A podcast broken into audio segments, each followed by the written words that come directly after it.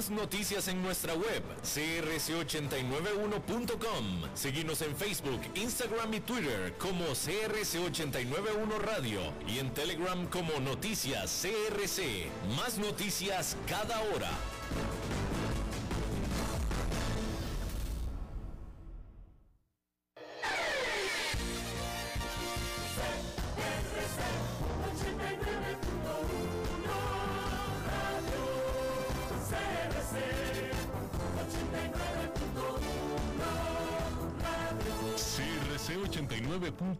Radio y Cadena Radial Costarricense no se hacen responsables por las opiniones emitidas en este programa. Transcomer, puesto de bolsa de comercio, presenta a las 5 con Alberto Padilla.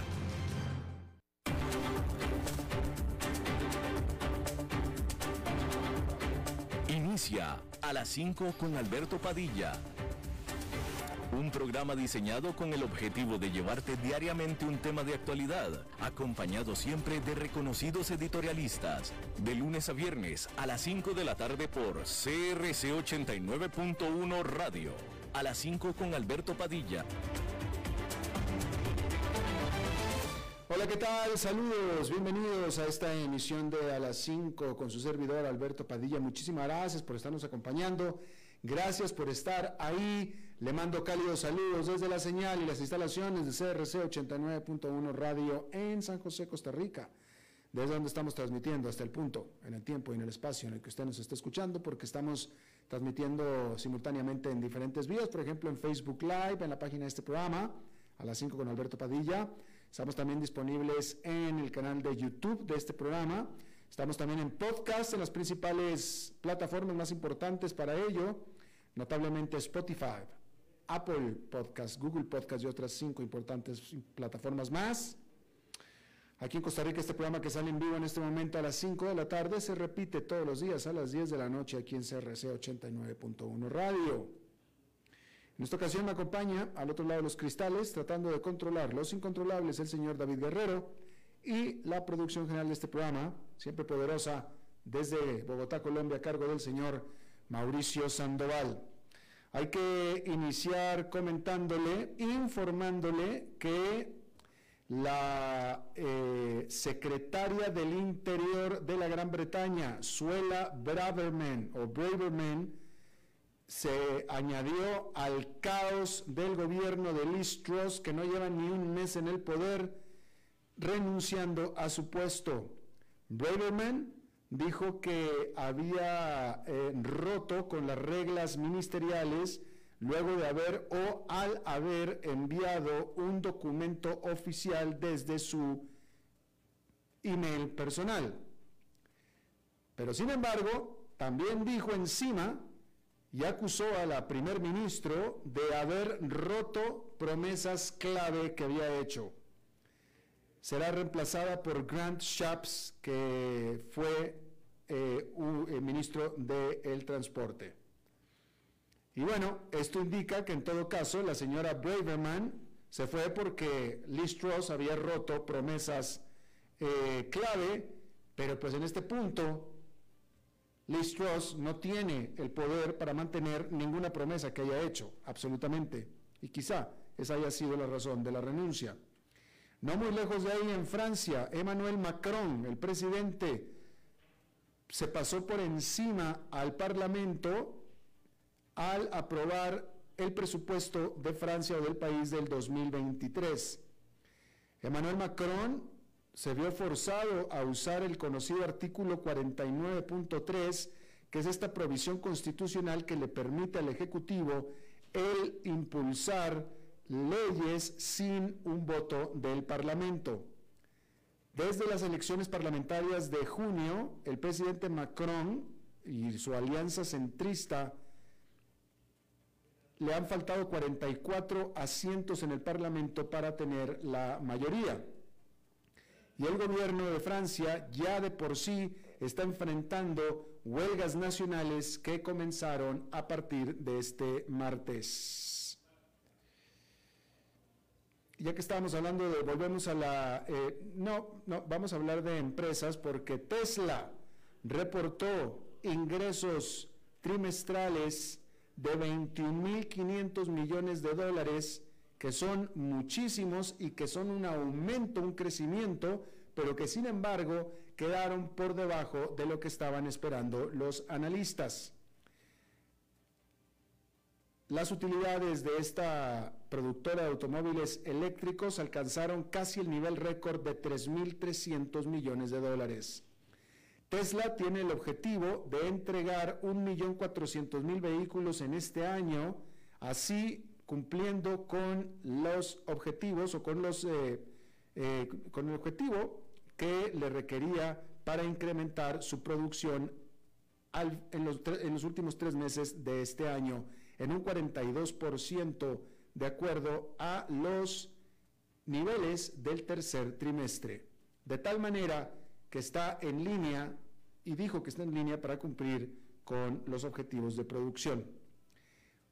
Por su parte, la más grande compañía de alimentos del mundo, Nestlé, reportó un crecimiento en sus ventas de 8,5% en lo que va de todo el año hasta el mes de septiembre, que es su más grande aumento en ventas en 14 años para el mismo periodo. Nestlé aumentó sus precios en un 7,5% durante el mismo periodo sin perder una cantidad significativa de clientes. Decir que los alimentos en general se han convertido más caros en todo el mundo. En el caso de la Gran Bretaña, el costo de los alimentos ha subido un 14,6% en los 12 meses que terminaron en el mes de septiembre. Y bueno, el secretario, el canciller de la Gran Bretaña, James Cleverly, dijo el miércoles que el gobierno, su gobierno, estaba considerando tomar más medidas sobre el eh, ataque inaceptable a un manifestante que se manifestaba afuera del el consulado de China en la ciudad de Manchester. El domingo, la policía británica intervino después de que estaba este grupo manifestándose. Fíjese usted lo que pasó. Estaba este grupo manifestándose afuera del consulado de China en Manchester. De pronto se abren las puertas del consulado de China en Manchester, sale un grupo de personas del consulado y agarran a uno de los manifestantes y lo golpean. Lo medio matan y después regresan y se meten de nuevo al consulado. Estos manifestantes estaban haciendo lo propio en contra del el líder chino Xi Jinping, el presidente de China. Al respecto, el Ministerio del Exterior de China se quejó de que fue justamente lo contrario, de que estos manifestantes entraron al consulado de China en Manchester. Bueno, las ministras de Relaciones Exteriores del mundo mujeres, las ministras de Relaciones Exteriores del mundo, mujeres, se reunirán este jueves para discutir cómo apoyar a aquellos que están protestando y manifestándose en contra de las draconianas leyes morales de Irán, de acuerdo a la canciller de Canadá. Y es que ya llevan semanas estas manifestaciones en Irán.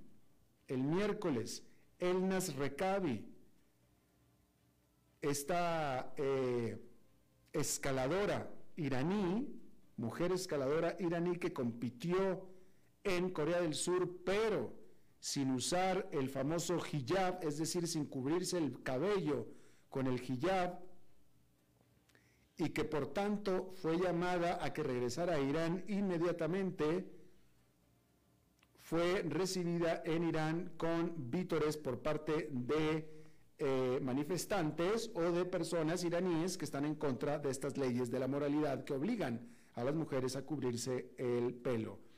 Eh, al llegar a Teherán fue recibida con estos vítores por este grupo de personas. Se asume, se asume que como salió en la televisión internacional sin el hijab, va a ser castigada de alguna manera en Irán. Eso es lo que se asume. Bien, hay que decirle que eh, el presidente de Rusia, Vladimir Putin, anunció el miércoles una ley marcial en cuatro regiones de Ucrania que tiene ocupadas por su país, que Moscú reclamó el mes pasado como propias, pero que está batallando para defenderlas de los avances ucranianos por retomarlas. En declaraciones televisadas a los miembros de su Consejo de Seguridad, Putin también instruyó al gobierno para que estableciera un Consejo de Coordinación Especial bajo la dirección del primer ministro Mikhail Mishustin para trabajar con las regiones de Rusia para impulsar el esfuerzo bélico de Moscú. El paquete de medidas, casi ocho meses después de iniciada la invasión, marca la más reciente escalada de Putin para contrarrestar una serie de grandes derrotas a manos de las fuerzas ucranianas desde principios de septiembre. Al extenderse a regiones más allá de Ucrania, se aseguraron que una mayor parte de la población de Rusia, ya castigada por una movilización parcial anunciada el mes pasado, sintiera las consecuencias de la guerra en sus propias vidas, porque hasta antes de eso, Rusia, los ciudadanos rusos en Rusia prácticamente no se veían afectados en lo más mínimo. Este decreto, publicado por el Kremlin, ordenó lo que llamó una movilización económica en ocho regiones fronterizas con Ucrania, incluida Crimea, que Rusia invadió y anexó en el 2014, y dijo se restringiría la entrada y salida de estas regiones. Putin dijo que estaba otorgando poderes adicionales a los líderes de más de 80 regiones de Rusia para proteger instalaciones críticas, mantener el orden público y aumentar la producción en apoyo de la invasión que llama él Operación Militar Especial de Moscú. Las medidas llegaron el mismo día en que los funcionarios instalados por Rusia en Kherson, que es una de las cuatro regiones ocupadas, pidieron a los civiles que abandonaran algunas áreas lo antes posible en previsión de un inminente ataque ucraniano. Putin dijo que las medidas que estaba ordenando aumentarían la estabilidad de la economía y la industria e impulsaría la producción en apoyo de la invasión a la que llama el esfuerzo militar. Le pone todo tipo de nombres que suenan hasta eufemismos para no llamarle invasión. Lo único que él no le llama es lo que verdaderamente es, una invasión. Ya ni, ni siquiera se atreve a llamarle guerra, ni siquiera, mucho menos invasión le pone esfuerzo militar, operación militar especial, pero Dios guarde le vaya a llamar lo que es una invasión.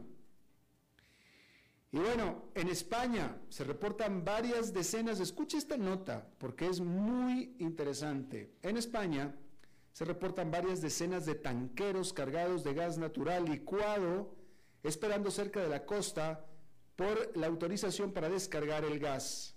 No obstante, los operadores del sistema de distribución español de gas advierten que las descargas pueden paralizarse mientras dure el actual estado de alarma. Si la congestión de los buques metaneros cerca de las costas españolas no se resuelve pronto, estos buques podrían comenzar a buscar otros puertos marítimos fuera de la Unión Europea para descargar el gas. Se trata de más de 35 buques tanqueros de gas licuado esperando en cola para descargar. Al menos ocho de ellos están fondeados en el Golfo de Cádiz, según informaron corredores, analistas y fuentes anónimas en las terminales de gas licuado este lunes. Según una, fuente anónima del sector gasista, esta semana solo están disponibles seis conexiones para regasificación en terminales locales de gas en España. El operador de la Red Nacional de Transporte de Gas de España, Enagas, informó este lunes que se está registrando una situación operativa excepcional en el sector. Durante esta situación excepcional, se podrá denegar la descarga de buques metaneros para evitar la sobrecarga de las terminales de gas, de gas licuado del país En pocas palabras, no existe la capacidad de infraestructura para aceptar grandes cantidades de gas licuado vía marítima. Todo esto se da en el contexto de la crisis energética en Europa por la cancelación del suministro principal por parte de Rusia, que ha obligado a la Unión Europea a buscar alternativas. Y ahí está. Gas hay, lo que no hay es la manera de recibirlo. Gas hay. Ahí están 35 buques esperando.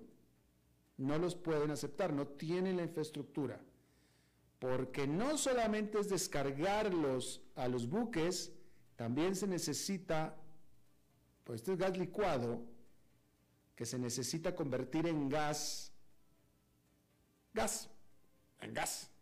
Llega como en líquido, hay que hacerlo gas. En todo caso, no existe la infraestructura para hacerlo a gran escala. Y ese es el problema con el que se están enfrentando.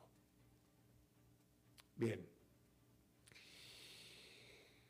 Hay que decirle que vamos a hablar de información económica y por lo pronto decirle que allá en Nueva York, pues no me gusta mucho decirle que se lo dije, pero ayer le dije que este día iba a haber caída. ¿Y qué cree que hubo? Caída. Ayer en Nueva York, luego de un rally de dos días, regresaron las cifras rojas con el índice industrial Dow Jones perdiendo 0,33%. El Nasdaq Composite perdió 0,85% y el Standard Poor's 500 con una caída de 0,67%.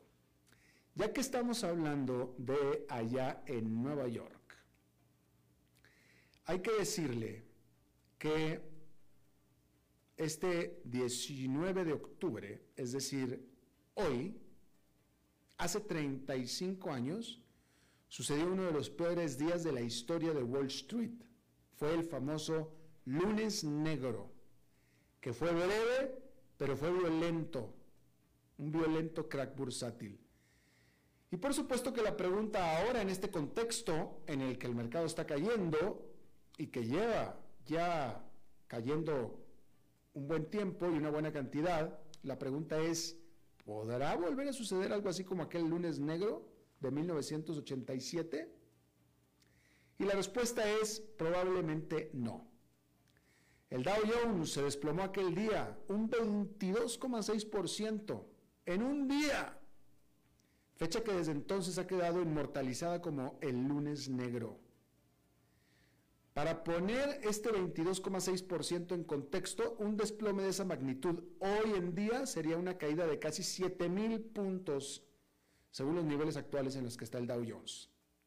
En 1987 eso fue una caída de 508 puntos. Fíjese nomás cómo estamos. Entonces fue 508, hoy serían 7000. Desde 1987 se han establecido nuevas reglas, como los llamados interruptores de circuito y ceses de operación, para evitar que una caída de esa magnitud vuelva a ocurrir. Desde entonces ha habido algunas mini caídas repentinas en las acciones, pero nada ni remotamente parecido al tipo de pánico que se vio en aquel lunes negro, cuando la tasa de inflación era del 3,6%, George Bush padre era el candidato republicano para presidente y un galón de gasolina costaba 89 centavotes de dólar. Aquella claramente fue una liquidación inducida por el pánico. Y a partir de entonces, la mecánica normal de la operación simplemente dejó de funcionar. Es importante recordar que en 1987 la mayoría de las transacciones se manejaban físicamente en el piso de la bolsa, a gritos muchas veces, a viva voz. Hoy en día se hace principalmente electrónicamente, a tal grado que lo que conocemos como el piso de remates de la Bolsa de Valores de Nueva York es más un icónico set de televisión que en realidad no tiene otra utilidad práctica más que la de ser un símbolo. Asimismo, las circunstancias que llevaron a 1987 han cambiado drásticamente. Pero aún así, hay algunas similitudes entre ahora y hace 35 años. Por un lado, las acciones, antes de su retroceso este año, cotizaban a valoraciones históricamente altas. Y hay mucha especulación en el mercado en este momento, con operadores que apuestan por acciones de memes como GameStop y AMC con bitcoins y otras criptomonedas, así como otras inversiones súper especulativas. Incluso pareciera que hoy en día hay más especulación, más apuesta que en 1987. Entonces, muchos inversionistas confiaban en un continuo aumento de las fusiones corporativas. Era la era cuando las grandes firmas de capital privado se estaban apoderando de las firmas de primer nivel. Si bien las tasas de interés ahora están subiendo gracias a una reciente serie de aumentos de la Fed, no están ni cerca de los niveles de 1987. El rendimiento de los bonos del Tesoro a 10 años es actualmente de alrededor del 4%, en comparación con casi el 10% justo antes del lunes negro. Por lo tanto, las tarifas o las tasas tienen mucho más espacio para correr antes de que realmente se vuelvan problemáticas. Pero hay otra gran diferencia entre ahora y 1987 que podría ser más siniestra. El lunes negro resultó en retrospectiva ser solamente un bache en lo que era un mercado alcista fuerte y una sólida economía durante los años de Ronald Reagan. Sin embargo, hoy el actual brote de volatilidad del mercado es una señal preocupante y un presagio potencial de una recesión. Y eso podría significar más problemas para la economía y con ella para las empresas y con ellas para sus acciones. Porque cada vez más se acumula el consenso de que viene una recesión raíz de las subidas de tasas de la Fed. De tal manera que la discusión ya no es si sí o si no, sino qué tan profunda será. Y a este respecto hay que decir que el fundador de Amazon, Jeff Bezos, es tan solo el más reciente líder corporativo influyente en levantar una bandera sobre el estado de la economía, advirtiendo que probablemente se avecinan tiempos más difíciles. En un tuit publicado el martes por la noche, el expresidente y directivo y director ejecutivo de Amazon, este gigante minorista en línea, se hizo eco de los comentarios que el presidente ejecutivo del banco de inversión Goldman Sachs, David Solomon, hizo al medio CNBC más temprano ese día. Besos comentó, sí, las probabilidades de esta economía te dicen que hay que cerrar las escotillas en un comentario adjunto a un video de la entrevista de Solomon en la que afirmó que es hora de que tanto los líderes corporativos como los inversionistas comprendan los riesgos que se acumulan y se preparen en consecuencia. Solomon dijo que podría avecinarse una recesión a medida que la economía lidia con una inflación persistentemente alta y una Reserva Federal que intenta bajar los precios a través de una serie de agresivos aumentos de las tasas de interés. Recalcó Solomon, creo que hay que esperar que haya más volatilidad en el horizonte. Hay una buena posibilidad de que tengamos una recesión en los Estados Unidos. Los funcionarios de la Fed también han estado advirtiendo que es posible una recesión como resultado del endurecimiento de la política monetaria, aunque esperan evitar una recesión. Los formuladores de políticas monetarias estimaron en septiembre que el Producto Interno Bruto crecería solamente 0,2% en el 2022 y se recuperaría en el 2023, aunque solamente un 1,2%. El PIB se contrajo tanto en el primero como en el segundo trimestre de este año, cumpliendo con una definición técnica común de recesión económica. El consenso es que los dolores serán en el futuro es decir, que todavía están por venir, porque lo que es el presente sigue siendo aún relativamente sólido. El director ejecutivo de JP Morgan Chase, Jamie Dimon, ha estado advirtiendo sobre los problemas que se avecinan y dijo recientemente que la situación es muy, muy grave y que Estados Unidos podría caer en una recesión en los próximos seis meses. En los próximos seis meses, no todavía. Al respecto, el director ejecutivo del Bank of America, Brian Moneyham, dijo a CNBC el lunes que los datos de uso de las tarjetas de crédito y la información relacionada muestran que el gasto de los consumidores se ha mantenido fuerte. pero Moynihan reconoció que los esfuerzos de la Fed podrían desacelerar la economía, pero por lo pronto, señaló, el consumidor está aguantando. Y no solamente es el empleo y el consumidor que se mantienen fuertes. La producción en las fábricas de Estados Unidos también aumentó en septiembre, impulsada por ganancias en la producción de bienes duraderos y no duraderos, indicando que el sector manufacturero se mantiene en una posición razonable a pesar de los esfuerzos de la Reserva Federal para obstaculizar la demanda a través de tasas de interés más altas. La Reserva Federal reportó que la producción manufacturera aumentó un 0,4% el mes pasado, manteniendo el ritmo de una ganancia revisada al alza también del 0,4% en agosto. Los economistas encuestados por Reuters habían pronosticado que la producción fabril aumentaría un 0,2%, es decir, fue mayor a lo que se esperaba. La producción aumentó un 4,7% respecto al año anterior. La producción industrial general aumentó un 0,4% después de haber caído un 0,1% el mes anterior y en línea con las estimaciones.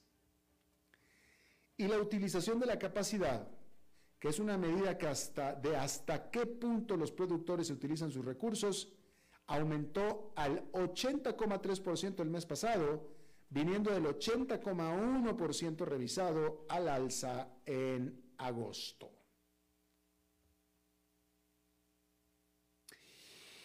Y la construcción de viviendas en Estados Unidos cayó durante septiembre más de lo esperado, liderada por un desplome del 13,1% en los proyectos de unidades multifamiliares, según datos de la Oficina del Censo publicados el miércoles.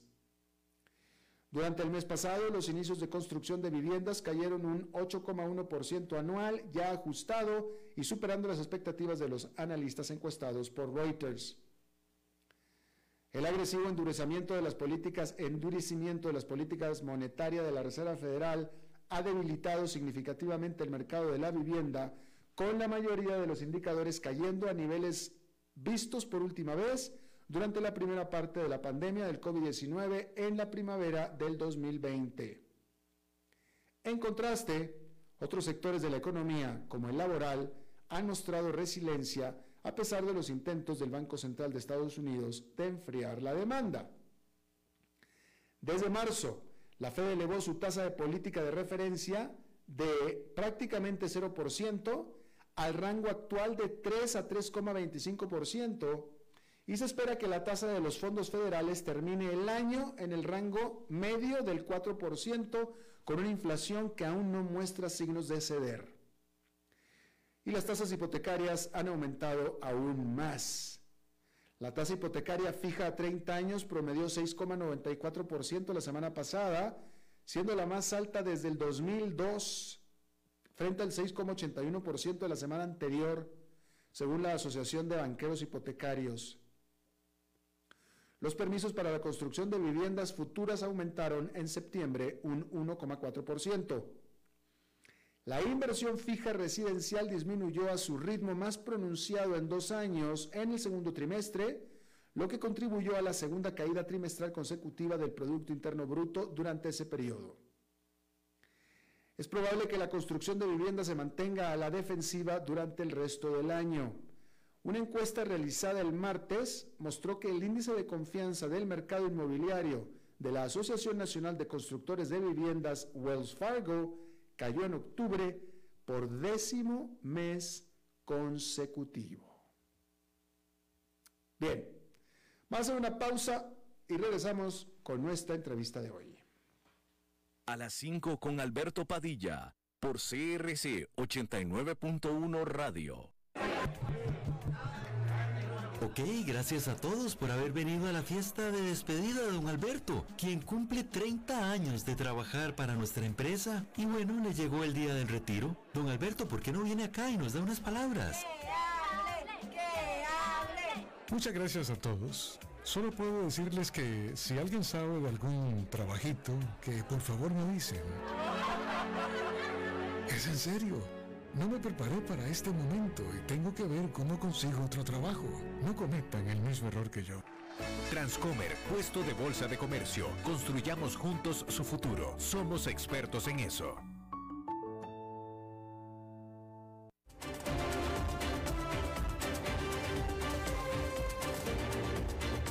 Seguimos escuchando a las 5 con Alberto Padilla. Bien, muchísimas gracias por continuar con nosotros. esta, esta va a ser, fíjese, yo en, tantos años he, hecho, no sé, arriba, fácilmente arriba de 5.000 entrevistas, pero yo nunca había entrevistado que yo pueda recordar a alguien con el perfil que voy a entrevistar en este momento. Pero yo nunca había entrevistado a un médico veterinario.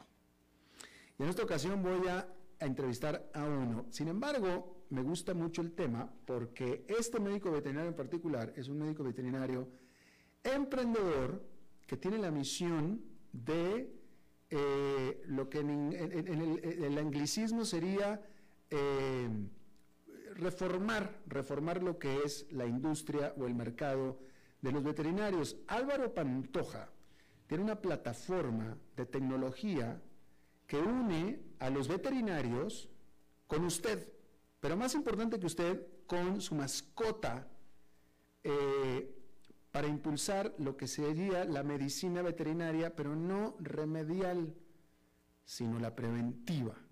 ¿Sí? Vamos a hablar con Álvaro. Álvaro Pantoja, me da mucho gusto saludarte.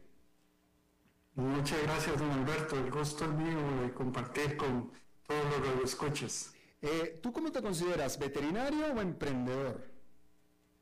Los dos. Yo creo que los que decidimos estudiar medicina veterinaria, que dice que casi todos los niños en algún momento quisimos serlo, solo que unos cuantos locos llegamos hasta el final. Claro. Y por esas vueltas de la vida, una vez que yo me gradué de médico veterinario, pues empecé directamente en el campo empresarial. Me surgió una oportunidad de trabajar en una empresa a la que estimo muchísimo y estuve 19 años en el campo empresarial. Y obviamente pues eso me abrió una visión muy diferente de que en la medicina veterinaria pues también podemos crecer empresarialmente y hacer muchos negocios que facilitan y que le ayudan tanto al propietario como a las mascotas. Eh, y ahora pues estoy en eso precisamente. El término que, que, que, quería yo usar y que en ese momento no me llegó, pero que ya me llegó, es el disruptor. Eh, eh, yo a ti te veo como, como lo que sería un disruptor de la industria de la veterinaria, porque tú estás, eh, de nuevo, creando una plataforma digital tecnológica que se llama NASU. Cuéntanos qué es NASU y cómo va. Bueno, NASU, el nombre como tal, se origina después de un largo trabajo de llegarle a él de la palabra nariz en italiano, pero modificado la O por la U. Debería haber sido naso, pero nos sonaba muy, mejor eh, naso.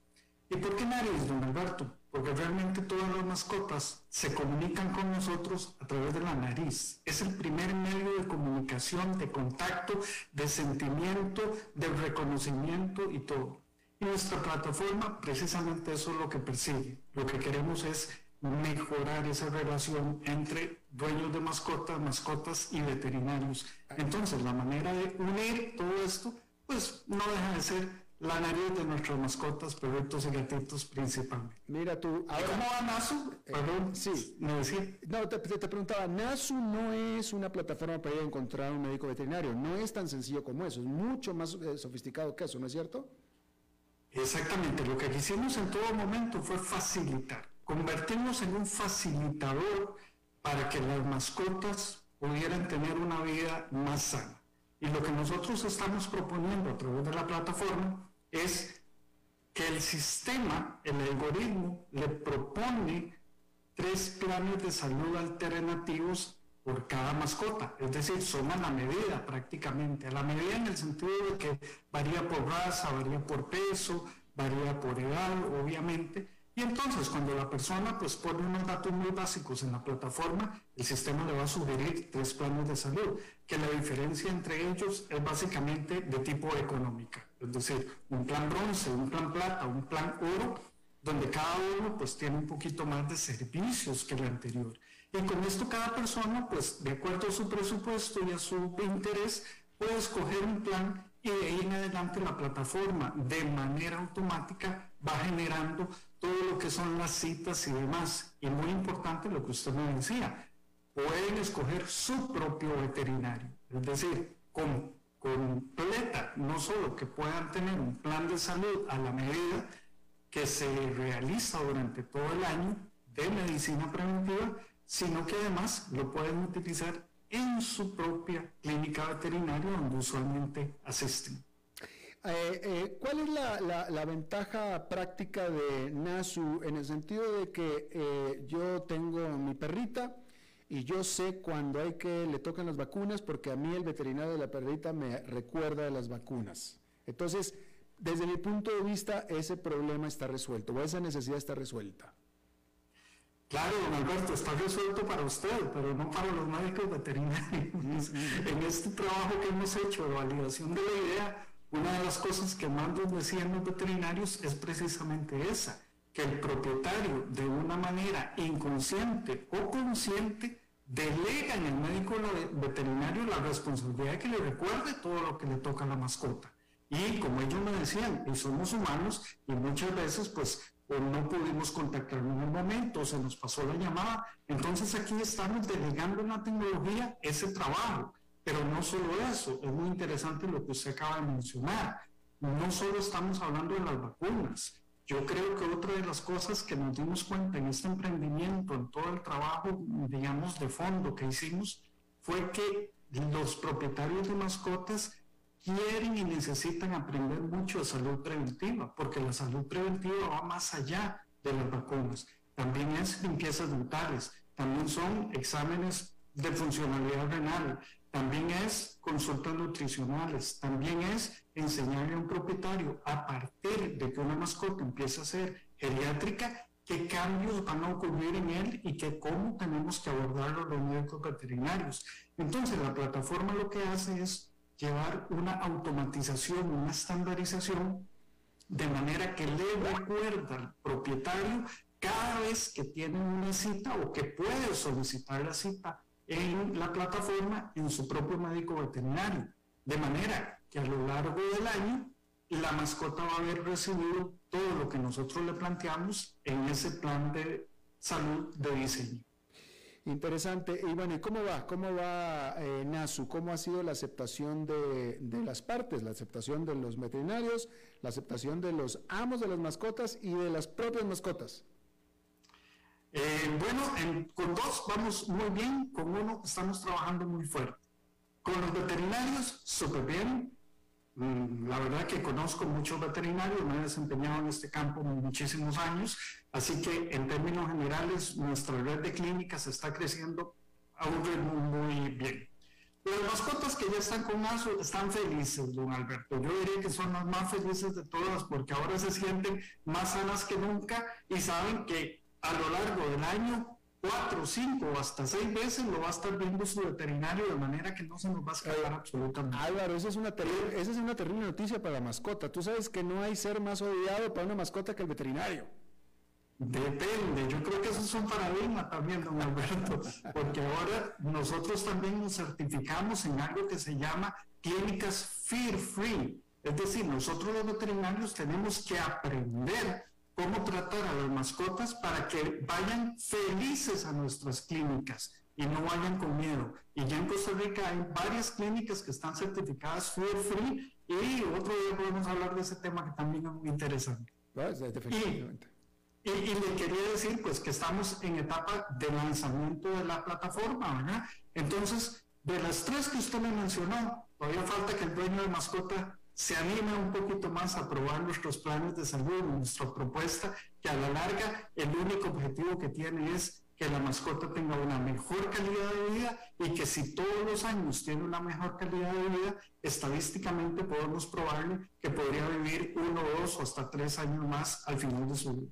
Interesante, porque este asunto de la medicina preventiva es difícil de impulsarlo incluso entre los humanos, es decir, eh, eh, la gran mayoría, la inmensa mayoría de la gente ve a la medicina como algo remedial y si no tengo nada y no me duele nada, no tengo por qué ir al doctor para nada. usted tiene razón y por eso es que nos está eh, dando un poquito de guerra a este inicio. ¿Por qué? Porque las personas piensan exactamente lo mismo de las mascotas. Yo creo que uno de los mensajes más importantes que queremos dejarle a todas las personas que están conociendo NASO es que las mascotas sanas también necesitan ir al veterinario. Y no es por ojo, es porque cada vez que nosotros como veterinarios logramos diagnosticar algo en etapas tempranas, nos va a salir no solo más barato, sino que vamos a tener opciones médicas, terapéuticas, de poder tratar cualquier padecimiento inicial y con ello, pues, llevarle esa salud y esa calidad de vida que pretendemos a las mascotas. Eh, Así que yo animo a todo el mundo a que conozca un poquito más de nuestra propuesta y pues sigan adelante apoyando. Y Álvaro, eh, tú eres veterinario, pero eh, la idea de NASO es tuya pero eres también desarrollador web, ¿tú desarrollaste eh, técnicamente este asunto también? Bueno, la idea sí es mía, Alberto, honestamente, pues después de varios años de darle vuelta a cómo podía yo eh, buscar un mecanismo que facilitara y conectara a todos mis colegas que tienen clínicas veterinarias, a las mascotas y a los propietarios, pues sí, efectivamente, eh, la idea como tal, los esquemas y demás es, es personal. Y pues lo que he hecho es eh, subcontratar empresas de desarrollo que sigan el plan de trabajo que tenemos. Somos un equipo en la empresa que hemos estado trabajando en esto por varios años. Debo decir que este proyecto ya tiene tres años y medio desde que lo pensé en mi cerebro y pues finalmente lo hemos lanzado al mercado durante este año y estamos en esa etapa inicial. ¿Tienes algún eh, modelo a seguir en algún otro país que hayas visto algo parecido a esto? Bueno, parte de lo que nosotros tuvimos que hacer fue investigar fuertemente qué existía como competencia, ¿verdad? Y por lo menos, digamos, en Costa Rica existen varios modelos que no se asemejan porque son principalmente seguros médicos. Nosotros nos estamos diferenciando totalmente de los seguros médicos porque, como usted lo decía, no entramos al campo de la medicina curativa. Estrictamente estamos promoviendo la salud a través de la medicina preventiva. Entonces, como tal de medicina preventiva, pues habrá alguno que otro que ofrece algún servicio, pero nuevamente se basa más en el concepto de seguro. Y nosotros no somos un seguro porque la idea de un seguro es pagar para nunca utilizarlo. En el caso nuestro es totalmente diferente. Todo, absolutamente todo lo que las personas pagan por un plan de salud se emplea en su propia mascota. Y tenemos también, pues, un poquito de responsabilidad social empresarial, porque de manera que todo lo que nosotros vendemos, un pequeño porcentaje también lo estamos donando a las asociaciones que protegen los animales de la calle. Ah, interesante. Ahora, eh, el proyecto tuyo tuvo, fue premiado, recibió una, una, una, ganó un concurso, recibió un premio, ¿no es cierto? Así es, don Alberto. Yo creo que usted y su programa tienen mucho que ver en esto porque conocí Auge de la Universidad de Costa Rica, la empresa que apoya eh, a las empresas que estamos arrancando, una incubadora de negocios. Auge yo la conocí gracias a su programa de radio, el cual escucho muy frecuentemente, y pues entré en todo el proceso con ellos y fue muy interesante por lo que pasamos. Y durante el 2021, efectivamente, NASU fue uno de los proyectos premiados, eh, que incluso tenía una remuneración económica que empleamos totalmente en el mismo proyecto. Y, bueno, y qué bueno, entonces eh, eh, nace con la ayuda de lo que es una incubadora por parte de una gran universidad. Definitivamente. aunque yo tengo tantos años de estar en el mercado de la medicina veterinaria, en la parte comercial y empresarial, pues cuando yo escuché esto, una de las cosas, uno de sus entrevistados dijo, uno a veces cree que es un asunto de dinero, no es un asunto de dinero, es de aprender que las cosas se pueden hacer diferentes y que hay metodologías para hacerlo. Y por supuesto que eso a mí me motivó a buscar a, Auge de la UCR y pues llevar todo el proceso que hicimos con ellos durante el 2020 finales y 2021 también. Bueno, pero sí es un asunto de dinero. El, punto es que el, punto de todo esto era que eh, dinero hay. Si te acercas a los lugares indicados, hay dinero. Sí, pero también yo creo que más importante que el dinero es entender que cuando uno está con un proyecto, y le agradezco que usted mismo lo haya dicho, disruptor, el camino es bastante empeorado, como está haciendo en este momento, pero nos motiva a seguir adelante. Es decir, por supuesto que se requiere capital de trabajo, pero más que capital de trabajo se requiere una enorme motivación porque como emprendedores a veces decimos, eh, nos gustaría que fuera más rápido, pero seguimos para adelante hasta que esto levante como tiene que ser. Claro. Eh, eh, Nasu, la, fuente de ingresos de Nasu es tanto por el lado del, veterinario como del dueño de la mascota. Efectivamente, no, realmente el veterinario no tiene nada que pagar con nosotros, es decir, nosotros vendemos los planes de salud directamente, NASO, la plataforma, hace todo el proceso administrativo, es decir, una persona escoge un plan de salud para su mascota, de ahí en adelante el sistema le dice cuánto es lo que va a pagar por mes, porque eso es otra de las grandes ventajas que tiene nuestro proyecto.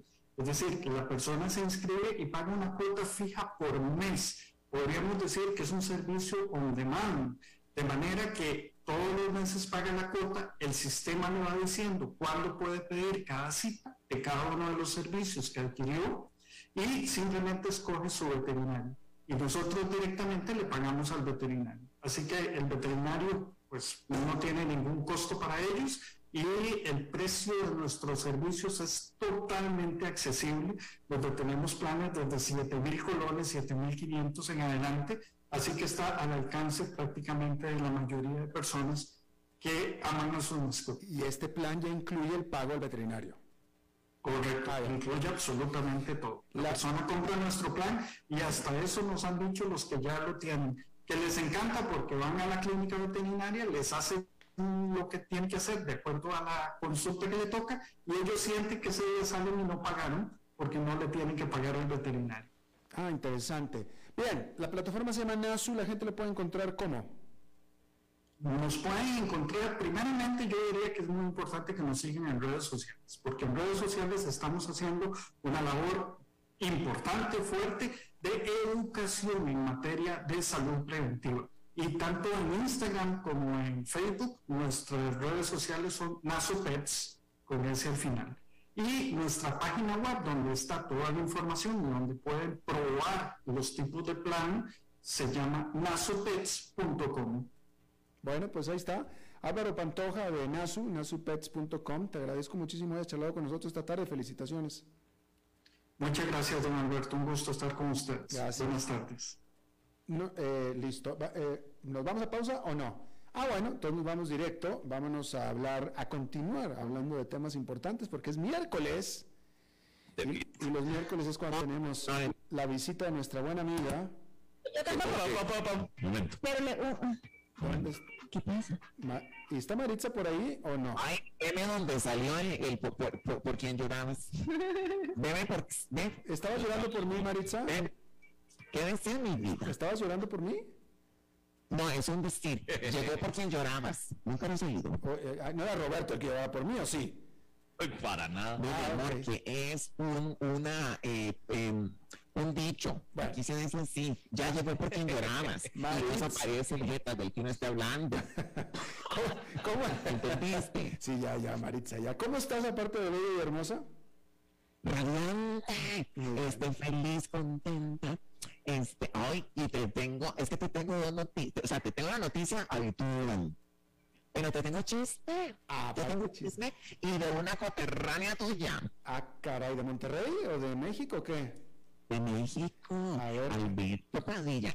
Va a empezar con el chisme. Si no da tiempo, pues dejamos la noticia. Cuéntame el chisme. Pero el chisme que es más sabroso. A ver, a ver. Oíme que me enteré. Y no es que me enteré, es que anda circulando por la red unas fotos tan, tan humanas, porque eso es humano, pero tan bochornosas por otro lado. De la, de la chica de la Golden, de la Golden Shower, digo, de, de, la Golden Girl, de este, Rubio, de la chica dorada. ¿Y qué tal? ¿Cómo sale la chica dorada? Cuéntanos. Ay, ¿no te has enterado? No, pues no. Ahí te lo cuento a vos y a todo nuestro público. Y, y, esto también va para Estados Unidos, porque nos, nos oyen allá, me dijiste. Ajá. Bueno, fíjate que la Paulinita, este, esto, esto, de verdad que uno dice, Maritza se lo inventó. Pero no, te invito a que lo googles porque están las fotos para que te tires el chisme. La Paulina Rubio se fue a pasear en la playa. ¿eh? Ella salió de caminata. Alberto Padilla. Y en plena caminata le van entrando aquellas ganas de obrar.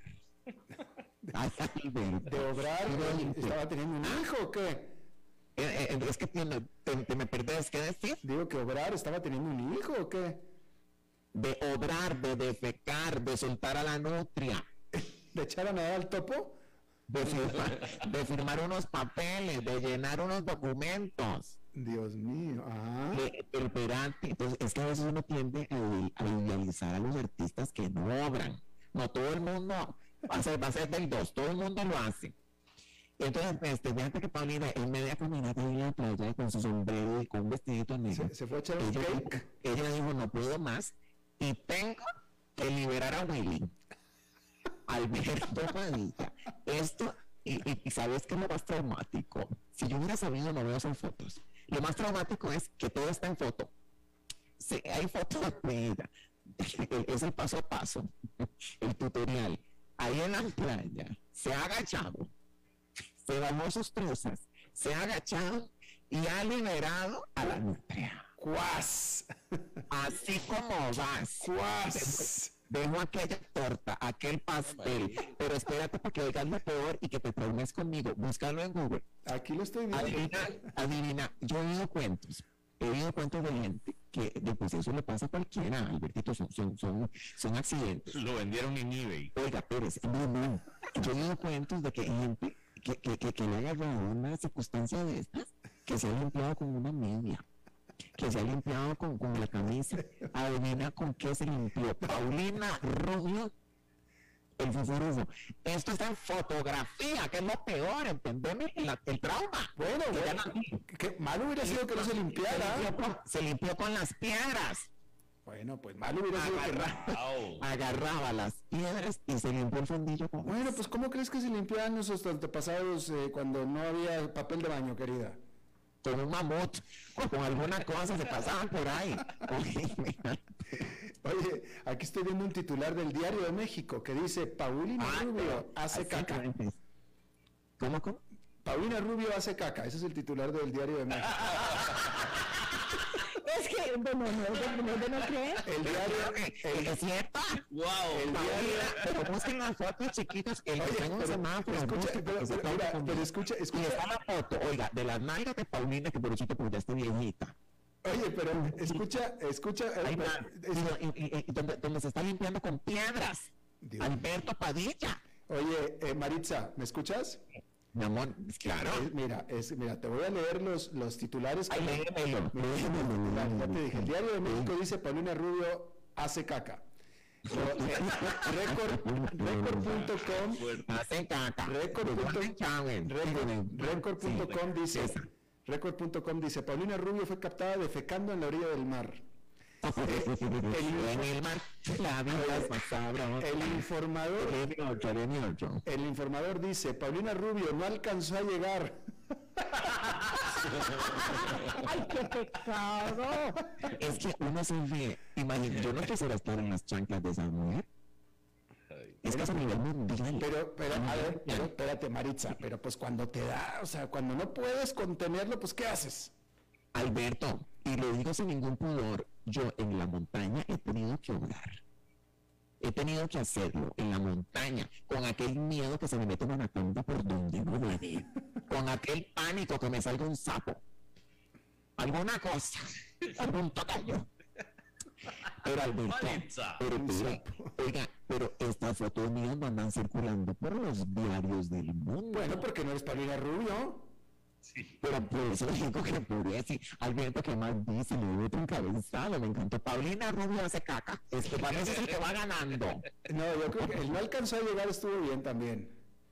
Alberto, te voy a hacer una pregunta. ¿A vos nunca te ha pasado, mi amor? No, a ese grado no, no, jamás. no. Ay, pero me vas a decir, vos, vos que vas a hacer caminatas. Sí, no, pero Nunca, no. nunca, te, ha- nunca te ha agarrado que te comiste unos chilaquiles con, con, con, con chile de árbol. tuviste, ay, no se me salió como a usted, chiquita. Este, y tuviste que ir a, a, a defecar algún árbol. Eh, Ahorita que me estás presionando me pasó en una playa, justamente como Paulina Rubio, ¿cómo ves? Pero no fue en Miami en medio de todo el mundo, no, fue en una playa remota en Nicaragua. Ay, jodido. En Nicaragua. ¿Y, y con qué te limpiaste? No, me metí al mar, me metí al mar y listo. Ay, por razón están como están. no, no, no, no, no. El- La obra fue afuera, la limpieza fue adentro. La hora. Exacto. Usando, tu, usando tu terminología. Ya la La perdimos. obra, la obra de los... Y- Ay, no. Ay, Alberto. Es Pero, pues, es que- que es uno que- está... Uno, a uno le puede pensar cosas que Sí, pues es que...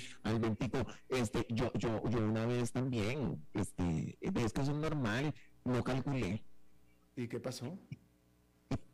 pero estaba en el colegio, no calculé, y fíjate que pues, no, no, no llegué. Y te Yo- hiciste en los... una pelotota. Ay, no. Claro, pero estabas con el... Estaba, está- oye, pero Maritza, eso era... Esto, esto es normal. Ma- Maritza, Rubio obra. Oye, Maritza, obran. Es una buena obra. Lo tuyo- Lo que yo no entiendo es cómo le quedó el fondillo chimado de estarse limpiando con piedras. Oye, por Dios. Ella andaba un sombrero, se hubiera pasado el sombrero por el fondillo. Y ya. Oye, Maritza. Maritza, y a ti lo tuyo te pasó cuando eras niña, tendrías 20, 21 años. Este, sí, no, era la teenager. I was a teenager, a, a beautiful teenager. Y, y así de linda también obro. Y pues es normal. Pues sí. Es normal. Ahora, lo que sí hay que reconocerle a, esta chiquita, que ha llevado palo. Porque tú no papel. Bueno, oye, Maritza, pues ¡Ah, ya basta! No, pero espérate, es que Alberto quiso un lugar bajando. ya sé, ya sé, ya No, no, sé. no, Alberto no me puede contar estas cosas con naturalidad. Oye, Maritza, este, pues gracias por el, por el, eh, chisme que no fue sabes, porque no sabes cómo se limpian, y esto, perdona si alguien está comiendo, pero es cierto, cómo se limpian en la India. Con la mano. Sí, y fíjate que ya tienen una mano destinada porque cocinan y comen, comen con la mano, no con tenedor. Entonces es la izquierda para, limpiarse y la derecha para comer. Ya, por Dios. Es cierto, esto es cultural. Lo que digo, si no me creen, lo reto me busquen. Esto es cierto. Bueno, Maritza, muchísimas gracias por tu informe, que no fue chisme porque fue verdad, entonces fue noticia. Ahora, eh, Betito, vos usas papel de, de doble hoja o triple hoja. Yo uso wipes. Ay, que me había dicho que tus nalguitas te las limpias con sí, es cierto, usas toallita húmeda, que me parece que es un poquito este, para el planeta, un poquillo pesado. No, pues, pero, prefiero eso, pero prefiero eso que piedras. Claro, pues sí, yo creo que sí, ¿no? Bueno, Maritza, te agradecemos mucho tu informe. Ay, pero ¿por qué te vas? porque Estás ya se, quédate ya se acabó el tiempo, se acabó el tiempo. Ah, bueno. Pero, pero- Mi amor, te mando un beso igualmente, Maritza, en, en tu bodega de Nutella. Dios mío, gracias, Maritza, bye. I love you. I love you too, bye, bye. Es en serio. Yo Bueno, eso es todo lo que tenemos por esta edición. Muchísimas gracias por habernos acompañado. Espero que termine su día en buena nota, en buen tono. Y nosotros nos reencontramos en 23, 23 horas. Que la pasen muy bien. A las 5 con Alberto Padilla fue traído a ustedes por Transcomer, puesto de bolsa de comercio. Construyamos juntos su futuro. Somos expertos en eso.